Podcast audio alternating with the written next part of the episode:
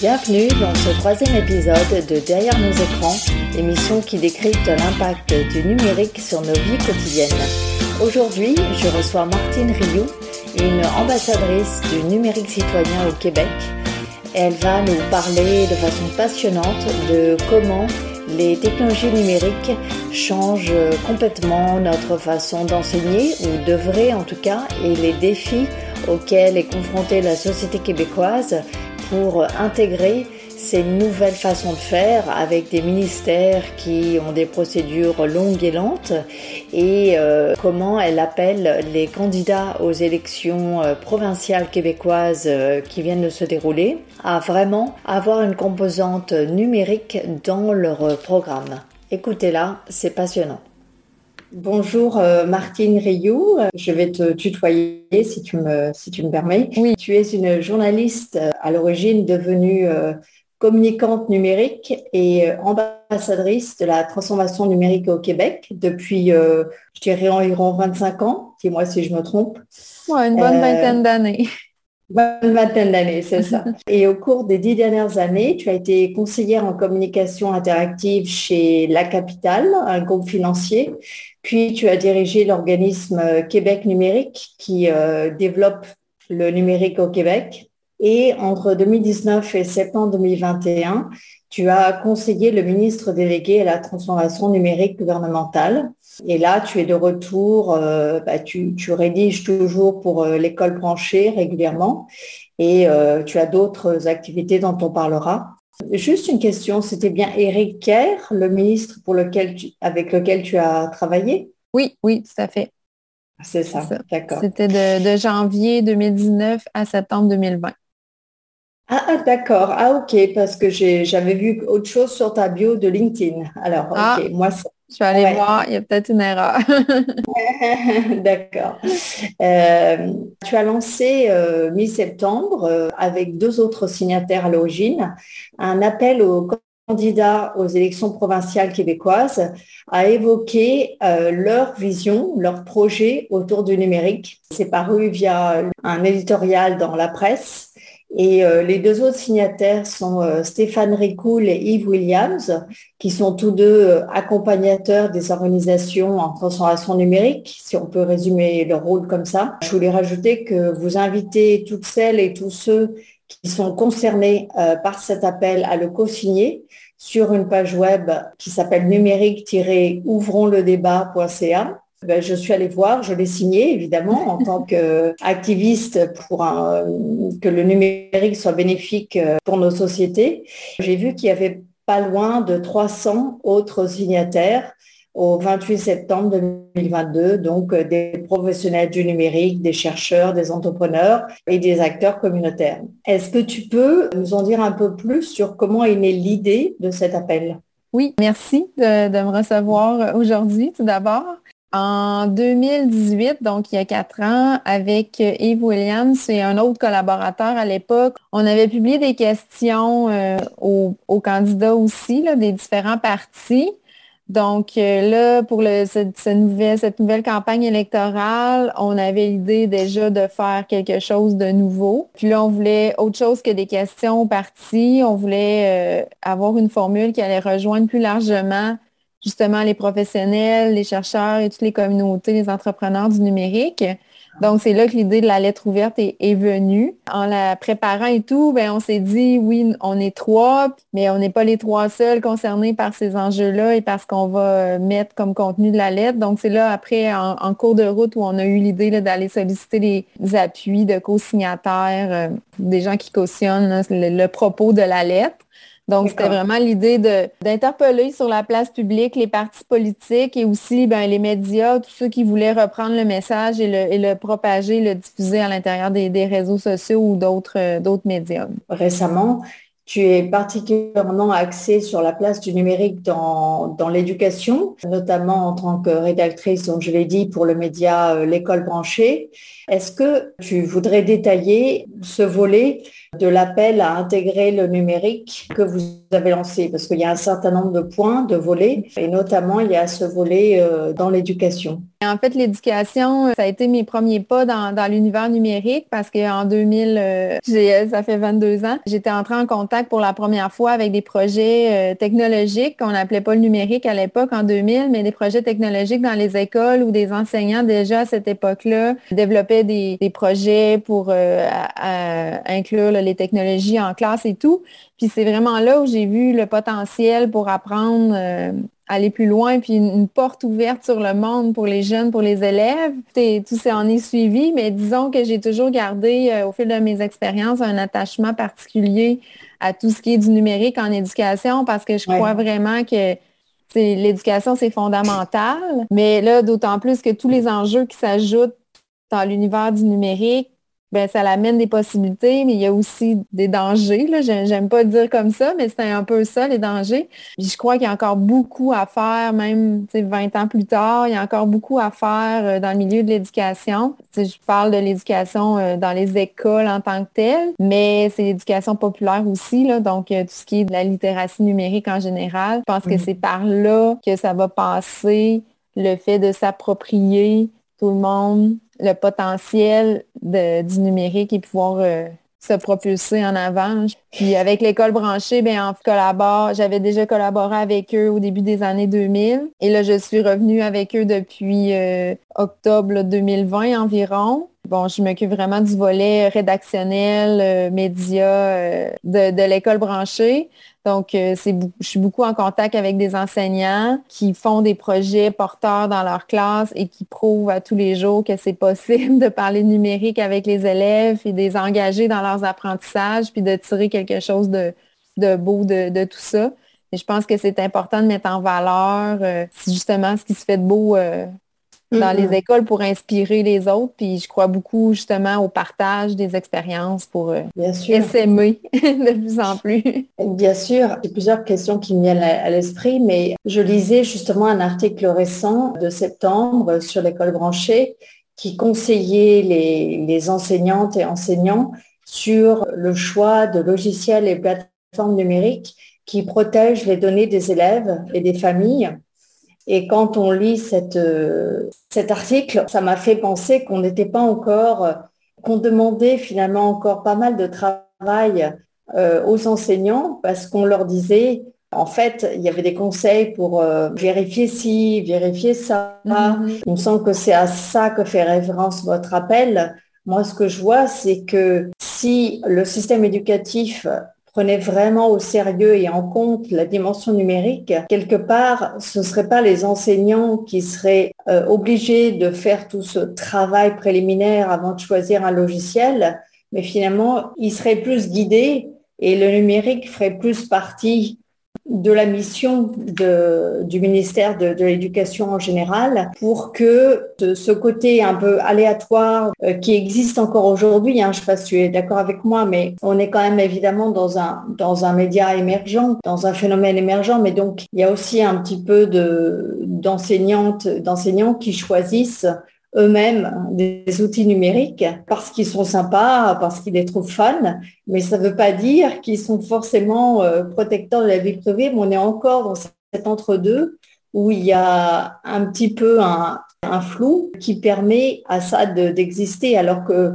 quand on pense aux livres, aux autres outils de l'enseignement, ben, c'est finalement relativement cadré. Ben, il y a une médiation, il y a une médiation qui va se faire de prime abord pour les autres outils. Là, c'est, on vient d'ouvrir une, grande porte. En fait, ce que je dirais, c'est que présentement, c'est très inégal, justement, c'est le mot. Puis il y a des inégalités dans chaque classe, dans chaque école, dans chaque centre de service scolaire c'est l'usage des outils numériques est laissé à la volonté de chaque enseignant. Il n'y a pas de directive claire, il n'y a pas de. c'est un peu ça ce qu'on demande au, au, ministère de donner certaines directives, mais en même temps, on sait que les enseignants bénéficient d'une autonomie professionnelle, donc le droit de choisir, mais en même temps, on peut choisir des outils en toute connaissance de cause, puis en respect euh, des règles et même des lois, parce qu'on sait au Québec, il y a la loi 25 qui vient d'entrer en, vigueur, Exactement. la loi sur la protection des renseignements personnels. C'est vrai que les enseignants se retrouvent constamment ils doivent être à l'affût de tout, de savoir est-ce que ça c'est conforme, c'est pas conforme, est-ce que c'est en français, en anglais. Il y a aussi des enjeux de langue ah, au Québec. Ah Donc, euh, oui, c'est vrai qu'il devrait y avoir plus de formation et d'accompagnement. Dans les centres de services scolaires, ce que de mon expérience que je vois, bon, il y a des services informatiques mm. qui sont, on va le dire comme ça, des gars de tech qui vont peut-être parfois penser les euh, l'usage des outils en fonction de est-ce qu'ils sont conformes à certains critères, mais sans prendre en compte nécessairement le, le volet pédagogique des outils. Donc là, il y, a, une réconciliation à faire, puis un travail collaboratif à faire entre le pédagogique et le technique dans les centres de services scolaires pour déterminer ensemble les mm. outils. Puis on le sait dans le numérique, il n'y a, pas de, a pas de solution parfaite. Donc c'est toujours, on navigue toujours sur des frontières puis trouver un compromis sur quel outil. Mais oui, c'est vrai que présentement, c'est ce qui peut parfois décourager les enseignants parce qu'ils se retrouvent devant une mer de possibilités numériques, mais ils ne savent plus trop à quel sein euh, se vouer. Est-ce qu'à ta connaissance, il y a des personnes, d'ailleurs peut-être qu'il y a une personne à laquelle je pense en fait qui était au récit, et il me semble qu'il est passé euh, récemment au ministère de l'Éducation du Québec. Son nom va me revenir. Alexandre, Alexandre oui, Alexandre Chenette. Oui. C'est ça. Est-ce que ça, c'est un bon signe d'évolution? Est-ce que tu crois que... Ben, en fait, dans, tous les centres de services scolaires, il y a les récits, qui sont les conseillers pédagogiques spécialisés dans l'intégration du numérique. On a vu là, depuis, ben, depuis la pandémie, il, ben, il existait encore déjà ces conseillers pédagogiques-là, mais depuis la pandémie, leur rôle a été décuplé. Ouais.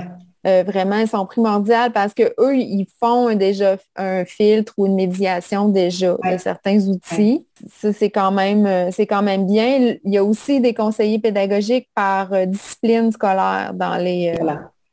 Et là, je pense que c'est à ce niveau-là, il faut travailler plus parce que le numérique est, est dans toutes les disciplines aussi. Donc, il mm. faut que le conseiller pédagogique en maths soit au courant des outils de maths, puis celui de français aussi, puis en sciences et tout. Donc, c'est quand même un travail de longue haleine. Oui. Il y a, souvent, ben là, tu sais, on parlait du cas d'Alexandre, je ne vais pas en faire un, exemple non plus, mais tu sais, ça arrive quand même qu'il y, a des mouvements de personnel entre conseillers pédagogiques qui vont aller travailler au ministère ou autre. J'ai d'autres exemples que je que je ne nommerai pas, mais que ça se fait. C'est sûr qu'au ministère, il y a quand même une volonté d'être un guide euh, pour les, écoles, mais c'est ça. Oui, mais c'est encore d'accord. Les communications sont toujours un peu complexes. on l'a vu aussi pendant la pandémie. C'est parce qu'il y, a tellement une mer de communication qui part euh, du ministère, autant des les mesures sanitaires, les, euh, évaluations, les gérer les absences, gérer les étapes. Il y a comme plein d'autres sujets tout le temps. Hmm. C'est comme si c'est pas évacué, mais c'est jamais la priorité, alors que ça eh devrait peut-être l'être parce que si on utilisait mieux le numérique, peut-être qu'on optimiserait un peu de tout, là, autant en gestion scolaire qu'en enseignement. Ça, c'est mon avis euh, bien personnel, mais euh, donc je pense qu'il y a beaucoup de bonne volonté, mais sauf que c'est pas égal d'un milieu à l'autre je ne sais pas si un jour on peut espérer que ça va être égal partout.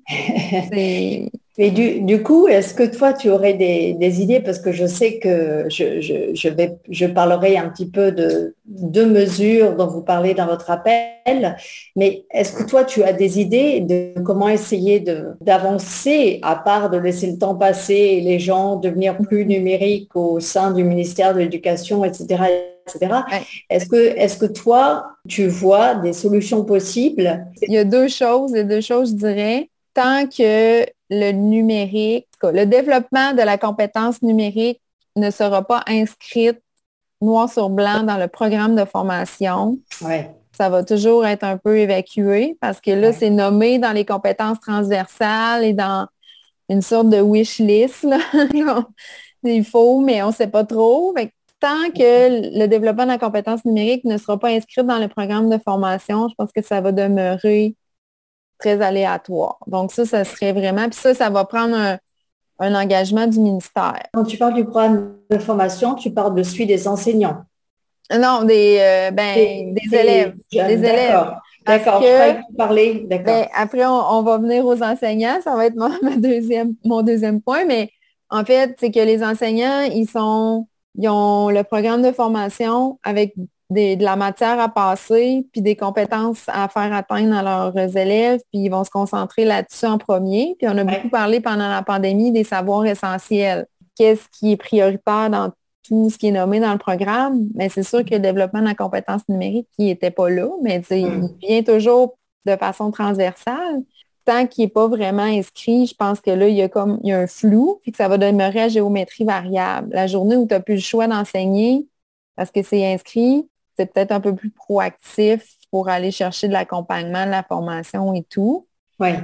Euh, là, ben là, il y a un nouveau cours qui est en train d'être développé au Québec, qui est le cours de culture et citoyenneté québécoise. Il va y avoir un volet numérique dans ce cours. Donc, c'est un premier pas vers le vers justement que ce soit inscrit dans le programme parce que ce cours-là, il va se donner du primaire jusqu'à la fin du secondaire. Ah oui. Et il va avoir un volet numérique. Le cours est en développement. On n'a pas encore tout vu le, le contenu. mais déjà avec ça, je pense qu'on va, on va commencer à avoir quelque chose de plus substantiel. Fait qu'il y a de l'espoir. l'espoir.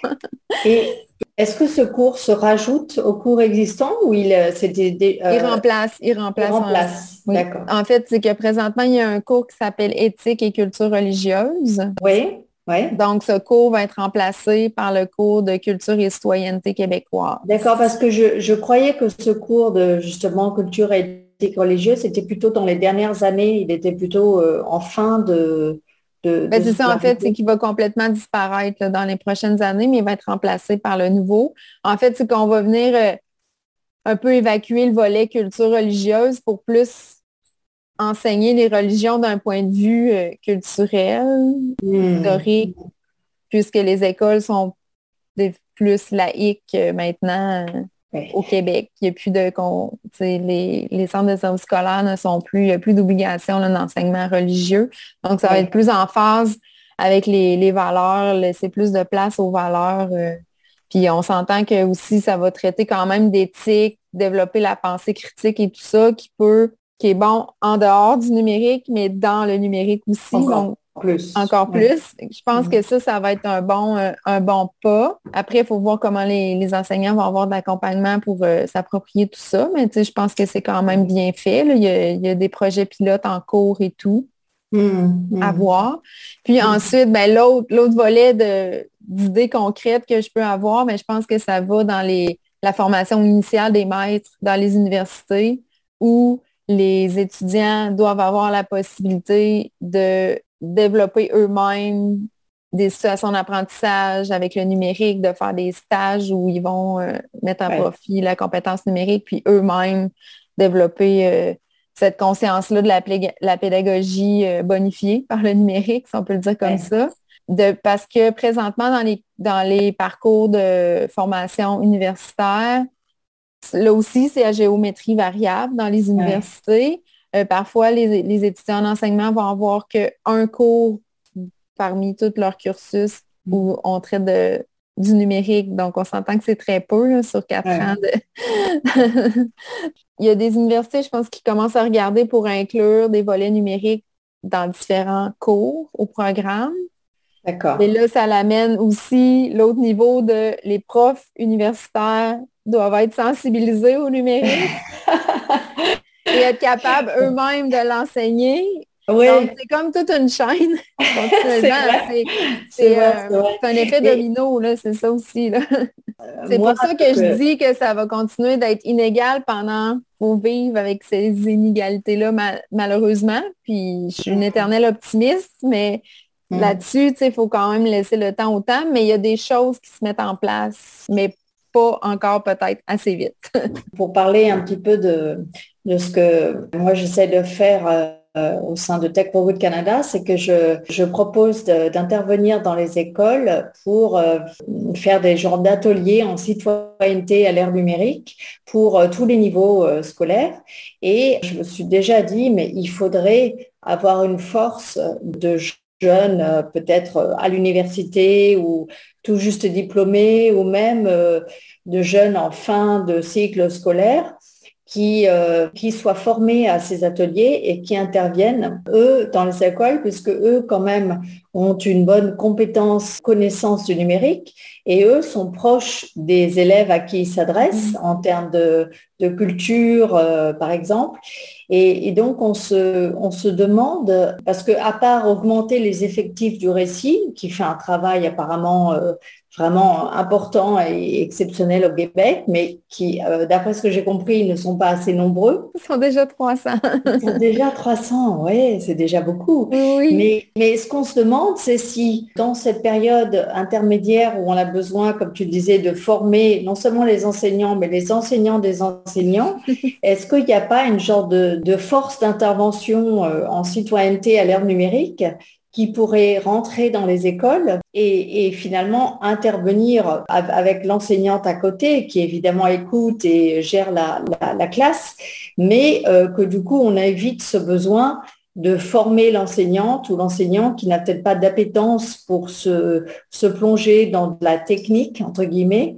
Et euh, voilà, je ne sais pas si c'est quelque chose euh, auquel... Ça serait le rêve, je pense. il y a aussi ça, il y a un frein parfois des enseignants qui vont pas se sentir assez compétents pour aborder ces sujets-là. C'est sûr ça. que d'avoir une aide extérieure, ça peut être rassurant puis ça peut les aider. Euh, on le voit beaucoup dans les écoles en ce moment avec la programmation informatique. Oui. Euh, il y a beaucoup d'enseignants qui ne connaissent absolument rien à la programmation, mais qui sont capables de reconnaître une plus-value pour leurs élèves à développer ces compétences-là. Ils oui. vont faire appel à des organismes externes oui. pour venir animer des ateliers. Puis eux, oui. l'enseignant se place lui-même en posture d'apprentissage et va apprendre en même ça. temps que ses élèves. Donc ça, ça c'est une formule qui fonctionne très bien, puis qui, qui a fait ses preuves là, depuis quelques années. Mais maintenant, il faut, c'est quand même anecdotique, je dirais, là, c'est pas partout. Donc là, il faut comme décupler tout ça, puis faire la même chose avec euh, justement la, la, citoyenneté à l'ère du numérique, puis être sensibilisé à la cyberintimidation, puis c'est quoi le comportement éthique. Mais oui, puis ça, je pense que ça permettrait d'amener une sorte d'unité ou d'uniformité dans oui. l'accompagnement. Sauf qu'on, c'est ça, c'est gros, là. c'est gros. c'est sûr. C'est sûr que c'est un, un, une belle, euh, un beau projet.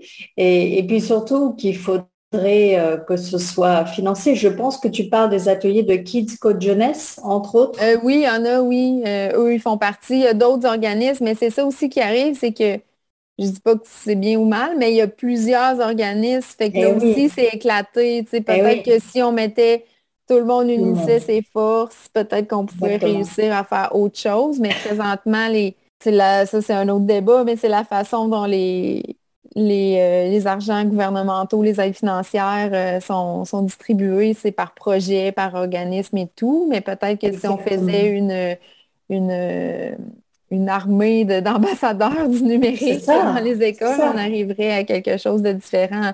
C'est ça, parce que moi aussi, j'ai regardé un petit peu les organismes au Québec qui font le même genre d'intervention que ce que moi j'ai commencé à faire en Ontario.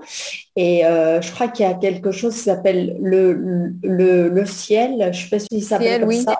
Oui, ciel. Je, je pense qu'on a tous le même objectif. Enfin, on veut tous euh, mm -hmm. aider les jeunes à être plus avertis euh, sur les Mais médias numériques. Du côté de Ciel, eux, ça va être plus euh, l'équilibre, euh, l'utilisation responsable et tout. Fait que chacun a un peu son créneau, mais en même temps, tout, tout se rassemble. Tout se rassemble, voilà. Donc, si, si on arrivait à réunir toutes ces bonnes volontés et à, et à partir du, du très beau plan euh, qu'a fait le Conseil supérieur de l'éducation du Québec, je crois, un plan, euh, je me souviens un peu comment il s'appelle, plan d'éducation numérique ou plan de... Ben, c'était euh, éduquer au numérique. oui, voilà, c'était éduquer au numérique. Si on prend euh, des thèmes à l'intérieur de ce plan et qu'on qu regroupe les compétences, on imagine que, comme tu dis, c'est vrai que votre appel m'a beaucoup parlé parce que ça me fait rêver de ce qu'on pourrait oui. faire et ce qu'on pourrait réussir à faire s'il y avait une vraie volonté politique. Euh... C'est tout part de là, en fait. C'est que là, présentement, ouais.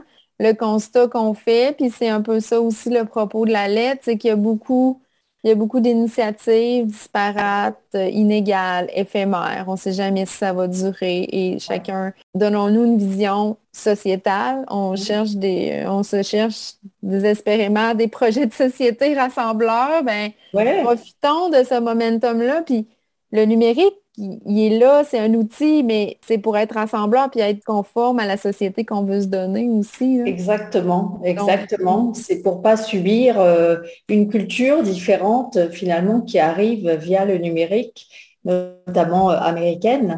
Oui, ben c'est euh, ça. Et qui, et qui développe les cerveaux et la vision du monde des jeunes au Québec et ailleurs. Hein. Il y a déjà eu une époque où on pouvait dire que ça allait être une mode, mais là, c'est pas une mode. Puis si on s'organise pas nous-mêmes, si on réfléchit pas nous-mêmes à ce qu'on veut comme numérique pour le futur, ben ça va être les, grandes sociétés, pour ne pas les nommer, qui vont s'en charger, qui s'en chargent déjà très bien.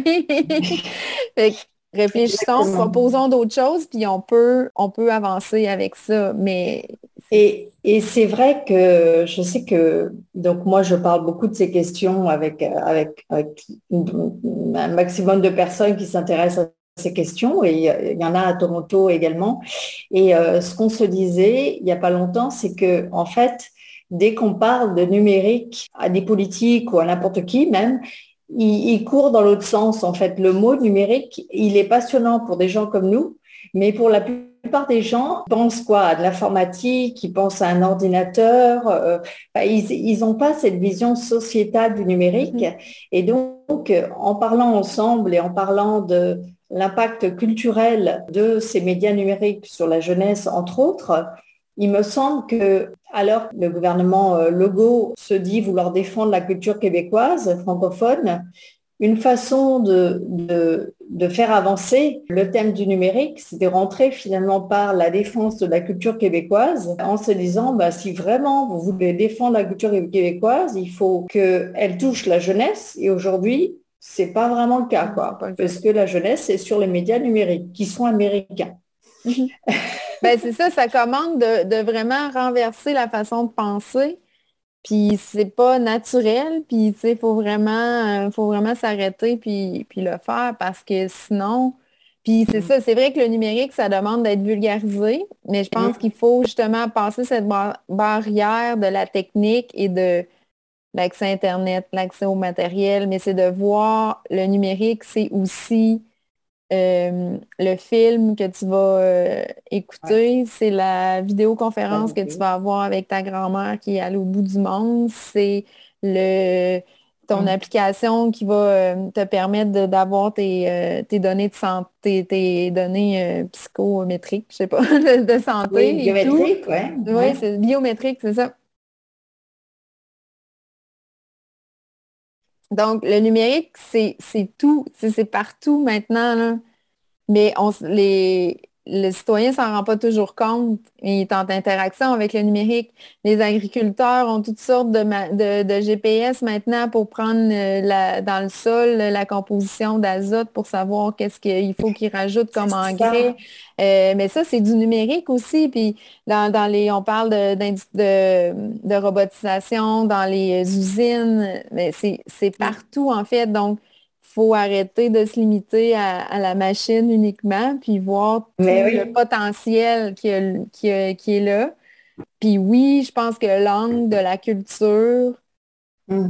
c'est déterminant. Puis mm. il y avait une lettre, euh, il y avait d'autres discussions aussi qui se déroulaient sur LinkedIn et en parallèle, euh, dans les derniers jours, euh, au sujet de la culture, ben, pourquoi les grands réseaux de télévision continuent de, de programmer des, des, épisodes, des émissions à heure fixe, euh, à limiter euh, l'accès, dans, ben, diffusons la culture autrement, pensons autrement et, eh oui. les jeunes, ils sont pas là, là, puis ça changera pas. Là. Fait que les, les, les 35 ans et moins, là, ils ne retourneront pas écouter la télé, là. Donc, ça ne sert à rien de continuer de programmer des, des grilles horaires de télévision comme avant. Il faut complètement penser autre chose, le sur demande, autrement. Ouais. Donc, euh, mais ça, ça demande vraiment de, tu sais, assoyons-nous. ça, ça demande vraiment une grande réflexion collective et sociale. C'est presque des états généraux de, comment on aborde ça, comment on aborde l'utilisation du français dans les technologies. On voyait là, que euh, des, statistiques aussi qui ont sorti que pendant la, pandémie, l'utilisation du français comme langue de navigation a, vraiment diminué. Mais pourquoi? Mais est-ce que les contenus sont suffisants pour répondre à l'avidité des, des internautes? Et donc, il y, a, plein, plein de, sujets de discussion comme ça qui ne sont pas des sujets qu'on pourrait qualifier de numériques. Oui, oui. Ils sont impactés par le numérique et c'est ça. C'est ça. ça une volonté d'agir puis d'en discuter.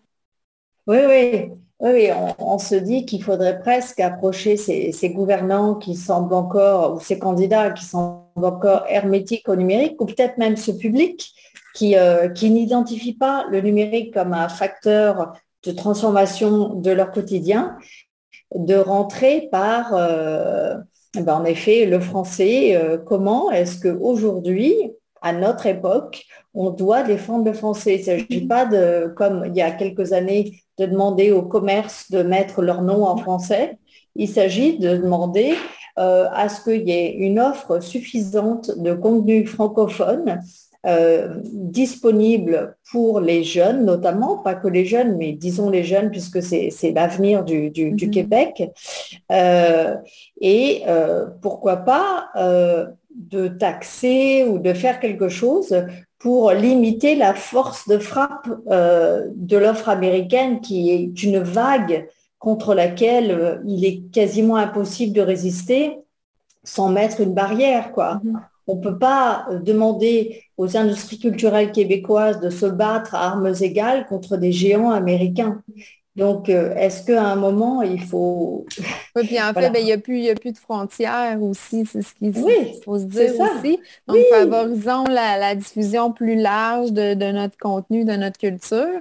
Puis, euh, je voyais aussi, pour revenir au français, le français comme langue parlée dans le monde est une langue en croissance. Mais hmm. pourquoi est-ce que ça ne se reflète pas dans l'utilisation des, technologies? Ben, il, y a, clairement des choses à, discuter, mais ça, c'est au niveau mondial. Mais c'est pour ça que en même temps, c'est ça, il n'y a plus aucune frontière. Il faut s'arrimer avec, avec d'autres pays, d'autres cultures pour maximiser. Puis au Québec, ben, on parle de, contrer l'influence américaine ou des, des géants du numérique, mais on n'est pas les seuls face à ces enjeux-là. Donc, ça, c'est sûr. on peut se rassembler au Québec, mais on peut se rassembler avec d'autres pour trouver des solutions euh, plus, plus, larges aussi. En tout cas, c'est ça, on n'a pas fini d'en parler, je pense. non, non, non, on n'a pas fini, mais euh, je, j'en profite que j'ai quelqu'un qui, qui, réfléchisse à ce sujet euh, là aussi, et je pense que c'est intéressant de, d'aller au-delà de l'appel et de réfléchir en effet aux solutions, à, quoi ça pourrait ressembler. Euh, euh, je, pense qu'on a une bonne, euh, avec toute la lutte au changement climatique aussi, je pense que là, il y a un sujet où le numérique va pouvoir être amené à contribuer. Ça, c'est vrai. Même s'il y, a un impact environnemental du numérique, mais le numérique peut aussi contribuer à la lutte au changement climatique, à toute l'action globale. Donc, je pense que profitons de ces enjeux de société-là pour faire mettre en valeur toutes les, possibilités en lien avec les technologies. Oui. Euh, tout à fait. Alors, je, je voyais aussi que tu étais euh, chargé du transfert de connaissances, enfin, tu, tu avais des projets en lien avec le transfert de connaissances pour le réseau ADN, les agents de développement numérique au Québec.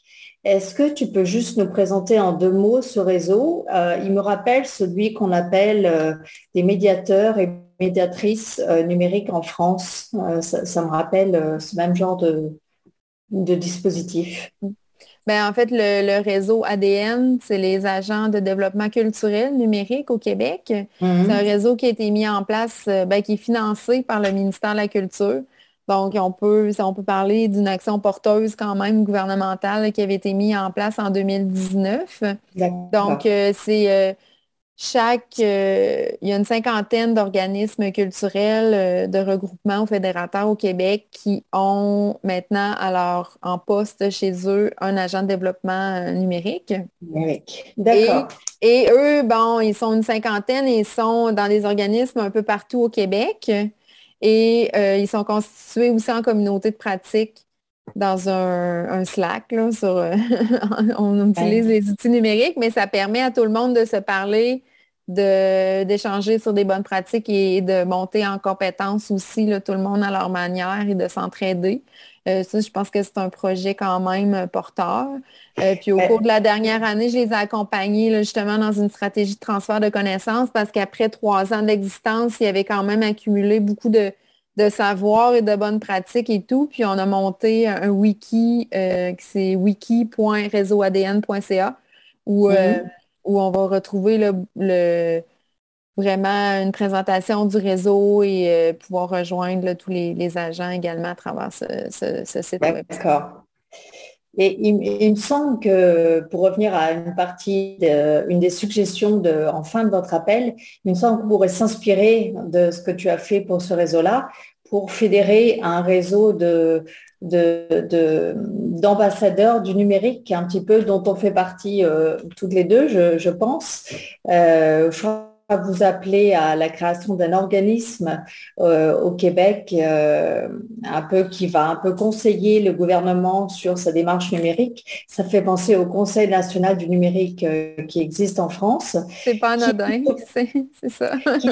Qui est, plus ou moins écouté hein, quand même, hein, qui a une bon, qui a un impact bon euh, variable. Mais en tout cas, euh, moi, je vois très bien. Alors vous, vous êtes déjà peut-être pas mal en réseau euh, entre vous. Moi, personnellement, je ne fais pas encore partie de, ce réseau-là d'ambassadeurs du numérique au Québec, si je peux appeler ça comme ça. Mm-hmm. mais quand tu parlais de dépasser les, frontières, je vois bien comment avec ou pas l'aide du gouvernement, on pourrait imaginer mettre en place et dis-moi ce qui existe peut-être déjà euh, en termes de réseau, euh, ben justement, euh, je ne sais pas si c'est ambassadeur du numérique ou un autre terme, de médiateurs numériques ou médiatrices numériques qui sont là, qui ont une compétence, une connaissance des techniques numériques, mais qui ont aussi à cœur de faire avancer des thématiques dans la société et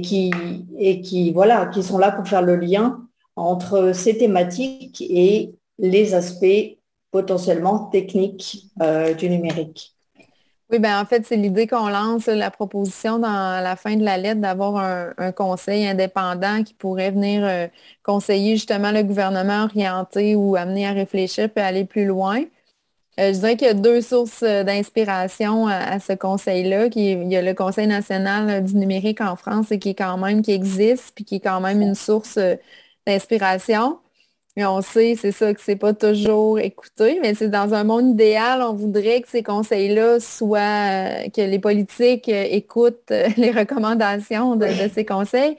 Puis, on l'a cité aussi tout à l'heure, le Conseil supérieur de l'éducation au Québec. Je pense que c'est un bon modèle qui pourrait facilement être réplicable au niveau du numérique parce qu'il est mm. constitué de plein de, forums et de chantiers d'experts de tout horizon qui vont faire des avis, des recommandations au gouvernement. Je pense que c'est un bon modèle à suivre, mais ils ont un financement du gouvernement, eh ben, du ministère de l'Éducation. Eux aussi, on l'a vu aussi cet été, ils déplorent que sont pas toujours, leurs recommandations ne sont pas toujours prises en compte par les ministres et tout.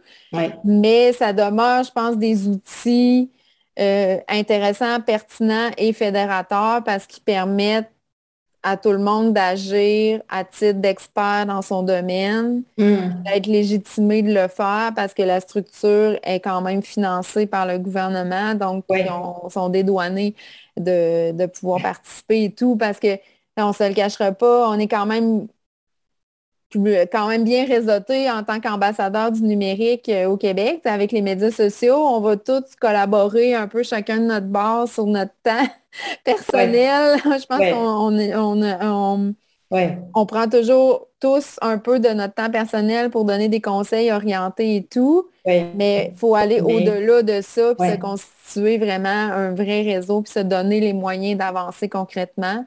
Hmm. Je pense que cette formule-là du conseil, conseil du numérique, ou peu importe comment on le, nommera, qui aurait vraiment les moyens euh, puis d'avoir les coups des franges, puis de pouvoir vraiment se constituer là, avec des experts euh, hmm. Hmm. et d'émettre des avis et recommandations pourrait être une possibilité porteuse. Oui. Et euh, c'est à voir s'il y a une volonté politique après d'aller de l'avant avec ça. Oui, ce serait bien que. Oui. Et, et sinon, une, alternative, ça me fait penser quand tu parles de l'exemple du Conseil euh, supérieur en éducation du mm-hmm. Québec, qui est très au fait des questions numériques, justement. Est-ce qu'une alternative qui peut-être euh, passerait mieux avec le, les, élus, euh, ce serait d'avoir finalement euh, des conseils en, agriculture avec un aspect numérique, des conseils en industrie avec un aspect numérique, c'est que finalement, de créer des conseils plutôt par thématique que le gouvernement connaît déjà, mais en intégrant la, composante numérique. Ça, c'est juste une question que je, que je ben, me pose.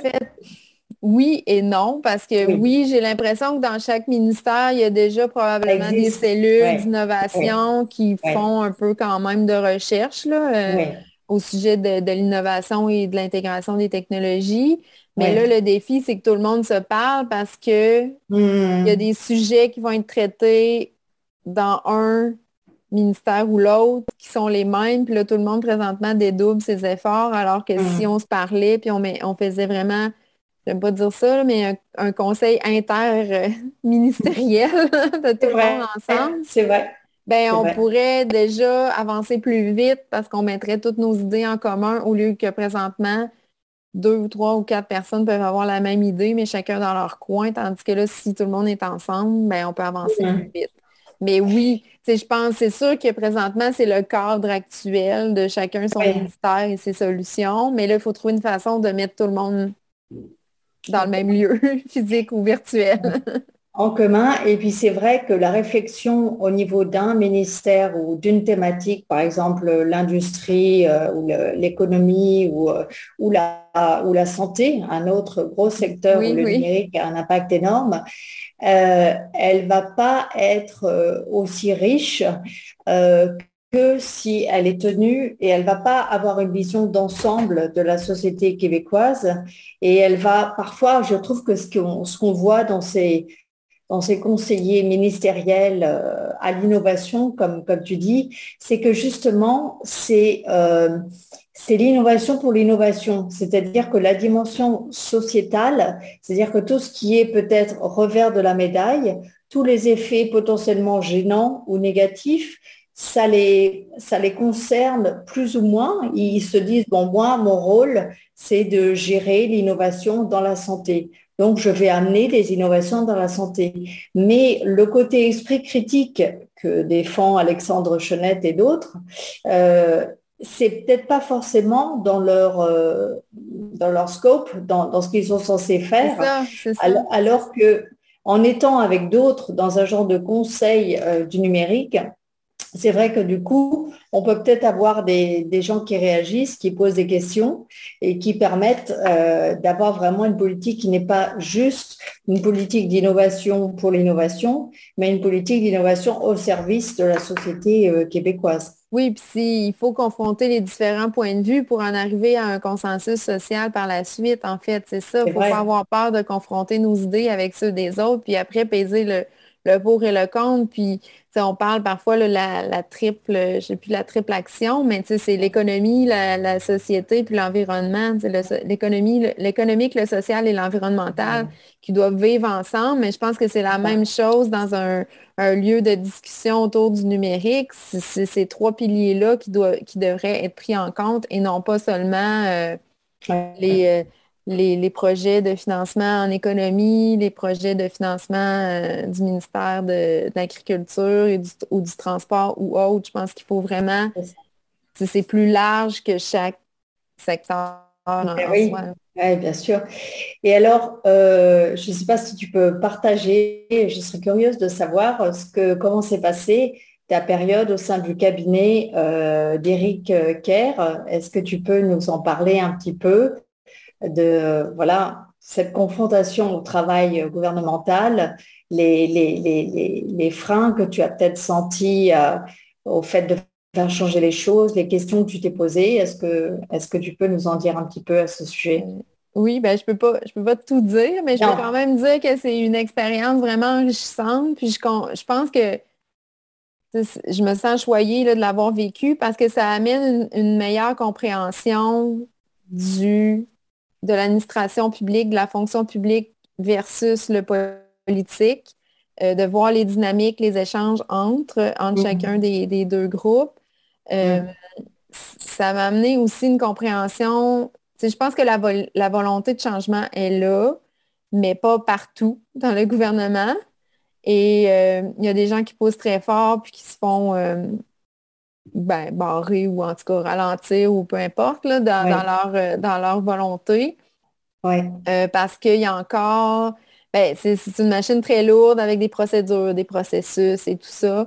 Je pense qu'il va falloir nécessairement se sortir de, ces façons de faire-là qui deviennent archaïques et qui, qui ne sont plus d'actualité pour vraiment pouvoir progresser. Je pense que y a, moi, je suis arrivée au cabinet du ministre Éric Kerr, c'était bon l'arrivée d'un nouveau gouvernement, la CAQ, qui n'avait jamais été au pouvoir. Donc, il y avait quand même beaucoup d'espoir et beaucoup de volonté de changer les choses. Euh, il y a eu une stratégie numérique euh, de transformation numérique gouvernementale qui a été mise en place. Il y a eu beaucoup de collaboration avec la fonction publique. c'est ça, je pense qu'il y a vraiment une volonté. Bon, après, il y a la pandémie qui est arrivée puis qui est venue bouleverser un peu les agendas de tout le monde. Fait on ne saura jamais vraiment ce qui se serait passé si ça n'avait pas arrivé. Hmm. Ça a peut-être entraîné d'autres avancées dans d'autres domaines, mais ralenti d'autres. Mais je pense que c'est vraiment une expérience de mieux comprendre pourquoi parfois c'est long, le gouvernement. je, suis beaucoup plus nuancée quand même, même si je dis qu'il faut accélérer, ça prend une vision et tout. Je peux mieux comprendre maintenant pourquoi certaines, certains dossiers vont prendre plus de temps euh, hmm. à, se concrétiser. C'est tellement encore hiérarchisé. Donc, c'est long. c'est long, mais je pense qu'il y a beaucoup de gens avec des volontés qui veulent que ça avance mais comme dans toute organisation, c'est la, on dit beaucoup en transformation numérique que c'est la haute direction qui doit l'idée, le changement et la transformation. Mais ça va être la même chose au gouvernement. Ça va être la haute direction. Donc, premier ministre, sous-ministre, les hautes instances qui vont devoir, à un moment donné, donner la vision puis l'air d'aller vers ça. Ben, il te reste un peu de travail. C'est ça. je pense qu'on n'a pas fini d'en parler. parce, que, parce que je me demande à quel moment euh, tu vas faire de la politique, de, la, vraiment rentrer en politique, parce qu'il me semble que c'est une des solutions pour faire avancer le, le, numérique euh, où que ce soit. Euh, oui. Eh, eh, ben, là, oui, dans, mes questions, tu m'as un petit peu, euh, tu m'as un petit peu euh, répondu, donc je ne vais, je vais pas te redemander quels sont, à ton avis, les freins dans la prise en compte du numérique dans les discours politiques. Euh, ça, on a, Est-ce que quand je pense au, public, voilà, au public québécois, Qu'est-ce que, comment est-ce que tu crois qu'ils reçoivent euh, le discours sur la transformation numérique? Ben, je pense que là aussi, c'est quand même parfois difficile de rejoindre les gens parce qu'il faut vraiment contextualiser et vulgariser qu'est-ce que ça change dans leur quotidien. Mais tu sais, en même temps, tout le monde a un téléphone intelligent entre les mains, mais personne ne se rend compte que ça, c'est du numérique. Fait que tu sais, il faut trouver un autre discours pour le contextualiser. Puis, euh, je pense que ça passe, ça va, ça passe beaucoup par l'éducation. Encore une fois, j'y reviens, on va faire la boucle, mais pour que les gens se sentent concernés, en fait, puis d'offrir la possibilité de développer des compétences numériques euh, dans les milieux de travail. Parce que il y a beaucoup à apprendre quand même, ne serait-ce que de faire du traitement de texte, de, d'utiliser des logiciels, euh, tout est de plus en plus automatisé. même le travailleur dans une usine, dans une chaîne de montage, nécessairement appelé aujourd'hui à travailler avec des machines, avec des robots, avec du numérique. Donc, je pense qu'il y a comme un, souci de, monter en compétences pour euh, tout le monde. Puis ben ça, pour l'instant, c'est un peu orphelin, parce que oui, il y a de la formation continue là, qui se donne, mais il n'y a pas de programme de littératie numérique là, voilà. sociale. Oui, ouais. Donc ça, ça, pourrait être une, une politique intéressante de, de, développer cette littératie numérique euh, ben, pour les adultes, quoi, tout simplement, comme tu ça. dis. il y a les jeunes, mais il y a les adultes. Les adultes qui, sont, qui ont besoin d'apprendre aussi. Et comme la, la littératie numérique, c'est pas seulement d'utiliser, d'envoyer un texto, un courriel, mais c'est d'avoir une compréhension aussi de, tout ce qui se passe. Pourquoi j'ai toujours une, une publicité sur mon Facebook après avoir visité tel endroit? Ben, ben, c'est parce qu'il y a des il y a des algorithmes qui fonctionnent derrière. Donc, c'est cette compréhension-là de, de, qui, qui, doit être euh, acquise là, ouais, dans la population. Ça, c'est vraiment un défi, euh, un défi intéressant et je ne sais pas s'il y a eu un équivalent dans le passé où on a dû faire un effort de formation euh, des populations. Global. ah tiens, il y, a le, il y a la Covid. c'est drôle. Et puis là, on a, on a, trouvé les moyens et le temps euh, d'informer les gens sur les vaccins, sur les gestes barrières. C'est amusant. Hein? Oui, ben c'est ça. C'est des grandes campagnes de, sensibilisation publique qui doivent être faites sur différents sujets. on, en voit quand même euh, parfois, là, mais c'est pas à grande échelle ni nécessairement euh, non. non. Oui, vous avez quelque chose, euh, moi ce que j'essaie de faire à mon niveau, mais vraiment c'est école par école, euh, c'est des, conférences pour les mmh. parents, euh, comme ça existe évidemment au Québec, pour les, avertir, les informer de ce qui se passe sur les médias numériques qu'utilisent leurs enfants. nous avez aussi la campagne Pause au Québec, Pause ton écran. Euh, qui touche les, jeunes. Et, Mais tu sais, euh, c'est pas nécessairement à grande échelle tout le temps. Si je sais pas jusqu'à quel point, nous, on est au courant de ces campagnes-là, mais je sais pas jusqu'à quel point ça touche euh, plus largement la, population. Mais il y a définitivement des campagnes de sensibilisation à faire ou de des ateliers de littératie numérique. Ouais les bibliothèques le font à certains égards, mais encore une fois, c'est comme dans les écoles, c'est à géométrie variable et tout. Donc, ça prendrait vraiment, c'est ça, ça revient euh, au début, mais ça prendrait vraiment une volonté d'unifier et de, de mettre en commun des efforts là, pour euh, toucher plus largement. Oui, et puis comme tu dis, enfin, déjà d'avoir des campagnes, euh, des campagnes nationales pour, voilà, pour déjà envoyer un message clair et ensuite peut-être rentrer dans le détail dans des ateliers, mais déjà euh, une campagne comme on les a eues pour la Covid. Euh, mhm. Ça fait. C'est quand même. Euh, alors maintenant, par rapport à votre appel, tu, m'as dit, euh, bon, euh, apparemment, vous n'avez pas eu forcément beaucoup de réactions. Est-ce que vous avez envoyé cet appel aux différents candidats ou alors à des organisations? Parce que je sais qu'il est paru dans la presse, mais est-ce que vous avez en plus fait du marketing direct, comme on dit, en l'envoyant directement aux candidats? Oui, ben c'est certain qu'on le, fait circuler quand même euh, beaucoup en public euh, sur les réseaux ou en privé à certaines personnes. Euh, donc, on sait que ça a circulé. on a recueilli des, appuis aussi, là, des gens qui ont signé, mais il y a des gens qui ont, qui ont choisi de ne pas signer aussi pour différentes raisons. Ah. mais on sait quand même que ça, ça a circulé dans les ministères. Donc, c'est sûr que la campagne électorale, c'est un marathon de, de campagne souvent est scénarisé à l'avance, là, avec des annonces à chaque jour. Donc, on peut comprendre que c'était peut-être pas le moment de, glisser ces enjeux-là à travers la campagne, ou ça ne s'est pas prêté nécessairement du côté des partis. Euh, mais je pense que c'est peut-être plus dans le après où on va voir là, vers où euh, il va y avoir un nouveau conseil des ministres qui va être nommé. On va voir vers où, euh, vers où tout ça aller, va aller, mais on, mm. va, on va laisser le, temps là, le vote se passer, le temps, le temps, le temps faire son temps.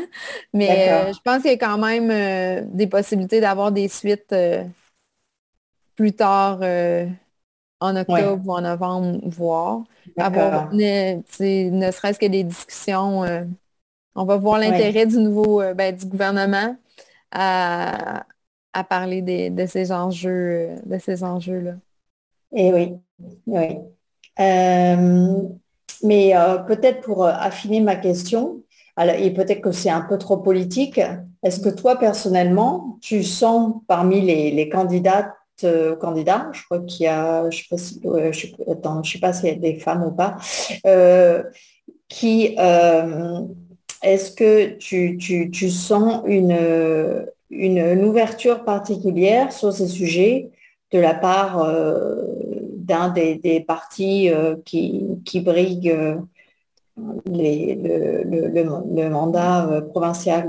Ben, un intérêt particulier, pas nécessairement. Je sais qu'il y a un candidat de Québec solidaire qui était quand même actif sur Twitter pour essayer de soulever certaines discussions au niveau du numérique. Donc, je ne sais pas s'il est représentatif de son parti, mais au moins lui, il s'intéressait à tout ça. C'est sûr que la CAQ, ben, était le gouvernement au pouvoir, puis il y avait un ministre du numérique. donc, euh, je pense, j'ose croire qu'ils ont, une vision et euh, seraient capables d'en discourir de façon euh, cohérente. du côté, du, côté du Parti libéral, ben, Dominique Anglade, qui est la chef du parti, a déjà été ministre de l'innovation et de l'économie et à l'époque avait lancé une stratégie numérique qui est quand même morte de sa belle mort par la suite, mais elle avait quand même initié ça en tant que ministre. Donc, quand même, tu sais, je pense qu'il y a des, il y a du potentiel dans, toutes les, dans tous les partis, mais après, ça prend une volonté là, de haut niveau pour, euh, pour mettre en marche tout le monde euh, ensemble, nécessairement. Une volonté et puis à la fois peut-être une pression, ça prendrait une pression citoyenne ou alors, euh, autre question, est-ce qu'il y a des entreprises qui sont partenaires officiellement de votre action? Pour l'instant, c'est un ensemble d'individus, euh, entreprises ou organisations même. Ça peut être des, des, fondations. Ben, en fait, au départ, on n'avait comme aucune attente. Là. On voulait seulement euh, soulever les enjeux puis aller. Fait on, on, improvise, là, mais on s'ajuste au fur et à mesure la stratégie. Euh, c'est sûr que la plupart des gens vont, vont signer en tant que citoyens, en fait, qui se sentent interpellés. Mais si on va voir la liste qui est disponible des co-signataires, ben, on va retrouver, euh, je peux nommer l'association EdTech, qui est l'association des entreprises en technologie, qui, qui a endossé. Euh, il y a plusieurs des membres, la directrice générale a signé, puis il y a plusieurs des membres qui ont signé. Mm-hmm. il y a d'autres il y a d'autres groupements aussi pour lesquels le, directeur général euh, a signé la, pétition. Donc, on peut quand même penser qu'il y a un appui de ce côté-là à leur niveau. Euh, nous, on le faisait plus en sollicitant des avis euh, plus personnels, disons, plus personnels, individuels, mais tant mieux si, si des entreprises ou autres associations veulent veulent s'en saisir et le porter. C'est ça aussi la beauté des, actions euh, communes euh, publiques comme ça. Ça n'appartient pas, ça n'appartient pas à nous trois qui, qui avons euh, rédigé la lettre et qui l'avons partagée. Ça appartient à tous ceux qui se sentent concernés et qui veulent la diffuser de leur côté également. Oui, tout, à fait, tout à fait. Et alors, je ne veux pas te garder. oui, je vais devoir, je vais devoir. Oui, oui, je, je, suis en train de voir que qu'on a parlé longtemps, en fait. Oui, oui, oui. Euh, est-ce que je peux te poser une dernière question Oui, oui, une dernière, question. Euh, c'est, euh, il y a un aspect qui n'est pas explicite dans votre, dans votre appel et qui, qui moi, me, tient à cœur particulièrement, c'est l'impact sur la santé des jeunes de ce que moi j'appelle la malbouffe numérique, mm-hmm. c'est-à-dire la surconsommation de divertissement numérique qui en n'est pas toujours adapté aux mineurs. Et euh, le, ministre de la Santé, Lionel Carman, avait organisé une consultation en février 2020, puis une deuxième partie en, 21, euh, avec des spécialistes québécoises comme Magali Dufour et Véronique euh, Bobot, que je connais bien, à ce sujet, mais aucune action politique n'en est sortie. Même le ministre Éric Kerr a lui-même dû faire désintoxiquer son fils de 14 ans qui était accro aux jeux vidéo. Qu'est-ce que tu penses de, cet aspect impact sur la santé, tout particulièrement des jeunes au Québec, de, cette cette malbouffe numérique? Parce que ça n'a pas été nommé en tant que tel dans votre, dans votre, dans votre appel. Non, ben ça fait, ouais, ça fait partie des préoccupations, c'est certain. C'est sûr que dans l'appel, on, a nommé plus peut-être des, avantages que les, effets pervers. Là, on a quand même mentionné les effets pervers. Ça, ça en fait définitivement partie. Euh, ben, je pense qu'on se retrouve face à une situation où les jeunes, euh, ben, c'est leur moyen de communication, c'est leur, euh, c'est aussi, puis ça a été exacerbé par la pandémie, là, on ne peut pas se le cacher parce que c'était le seul lien social qui restait pour les jeunes. je pense qu'il y a beaucoup de parents, ça on en a peu parlé dans la, conversation, mais beaucoup de parents se sentent démunis, ne comprennent pas nécessairement, puis ça revient aussi à la, à la littératie numérique, à la compréhension des enjeux et tout, est-ce qu'il y aurait des campagnes spécifiques pour les parents à faire? Mm. Euh, je pense que oui. Euh, mm. Tout est dans l'équilibre, dans le dialogue. ensuite, c'est certain que je, je, ne porte pas de jugement, mais il y a certains parents qui doivent aussi peut-être faire un examen de conscience sur leurs usages, euh, leurs propres usages du numérique. je sais qu'en France, il y a déjà eu des campagnes euh, là-dessus pour sensibiliser les parents de l'âge de ton cellulaire et occupe-toi de ton enfant. Là, je le dis grossièrement, mais mm-hmm. donc euh, c'est sûr que je pense qu'il y a un volet sensibilisation des parents qu'il faut faire à mieux accompagner les jeunes. Je mm. pense qu'il y, a aussi, ben ça on revient à l'école où il y a euh, les, les, écoles doivent être mieux outillées, les enseignants doivent être mieux outillés à, à amener les jeunes à avoir des saines habitudes de vie, en fait. Parce qu'on ben parle, j'aime, j'aime le, terme de malbouffe numérique, mais c'est comme la malbouffe alimentaire également. C'est ça. on peut aller au McDo une fois par mois, mais si on y va tous les jours, il y a un eh problème. Donc, eh c'est un peu la même chose avec, euh, avec les usages, mais je pense que ça fait partie de l'éducation aussi. Euh, c'est vraiment un dossier, il n'y a pas de solution miracle. Euh, oui, les... j'étais là en février 2020 quand il y avait eu la, première rencontre avec le ministre Carman. Il y avait beaucoup d'espoir que ça allait amener des discussions. Puis bon, je ne cacherai pas que les gens ont été déçus par la suite. Il y a eu la pandémie, ça a été reporté à plusieurs occasions, mais je pense qu'il y aurait quand même pu avoir des choses plus intéressantes qui sortent de là. Euh, au-delà de euh, on ne veut pas d'écran au service de garde à l'école ou euh, en termes de faut pas que les jeunes passent plus que cinq heures par, euh, par, jour. Par, jour, par semaine. par jour, c'est beaucoup, là, mais sur un écran. Là.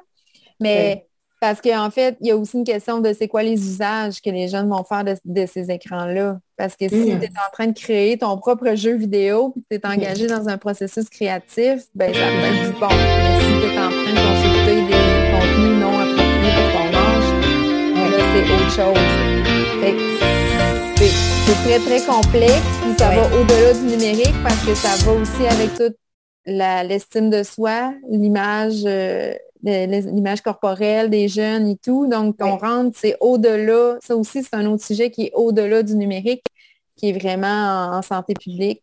Ben, c'est ça. C'est ça. Donc, est-ce qu'il devrait, euh, on sait qu'il y a des infirmières dans les écoles, ben, est-ce qu'il devrait y avoir des ateliers donnés par les infirmières euh, sur la, dans, s'il y a des ateliers sur la, l'estime de mm-hmm. soi ou autre, ben, est-ce qu'on pourrait en, en profiter pour parler aussi du numérique?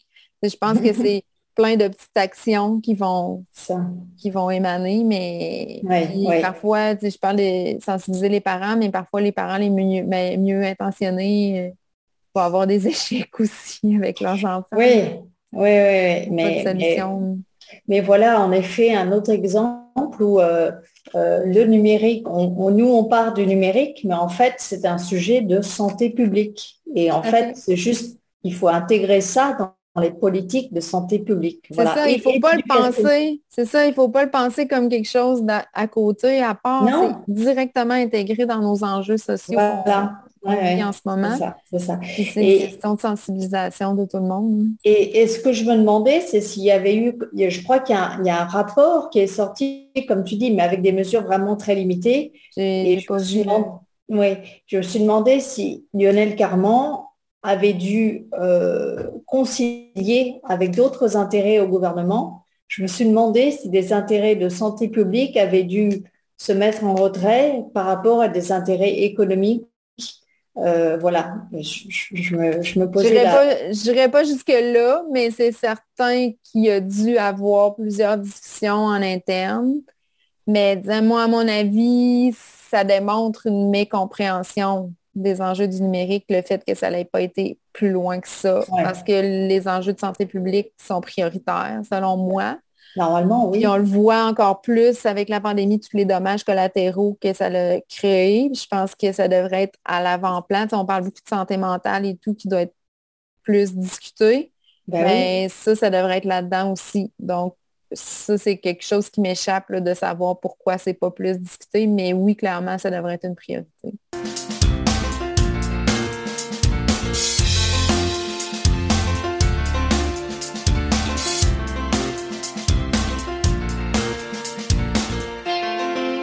C'était notre entretien passionnant avec Martine Rayou sur la nécessité euh, d'intégrer dans les programmes politiques l'impact du numérique en éducation, en agriculture, dans la culture, dans tous les domaines du quotidien, dans la préservation de la langue française qu'elle met en avant en tant qu'ambassadrice du numérique au Québec. La semaine prochaine, je vous invite à me rejoindre pour une entrevue avec Aliénor Rougeau, une activiste francophone en faveur du climat, du changement climatique à Toronto, qui va nous parler de comment certains groupements d'intérêt, entreprises ou organisations, justement pas très bien définis, utilisent la publicité et la communication sur les médias sociaux pour faire passer des messages auprès du grand public euh, opposés à euh, ce qu'on appelle la transition euh, vers un nouveau type de consommation qui pourrait améliorer le climat. C'était Caroline Isotier pour Derrière nos écrans sur toutes vos plateformes de balado et sur Choc FM 105.1 à Toronto.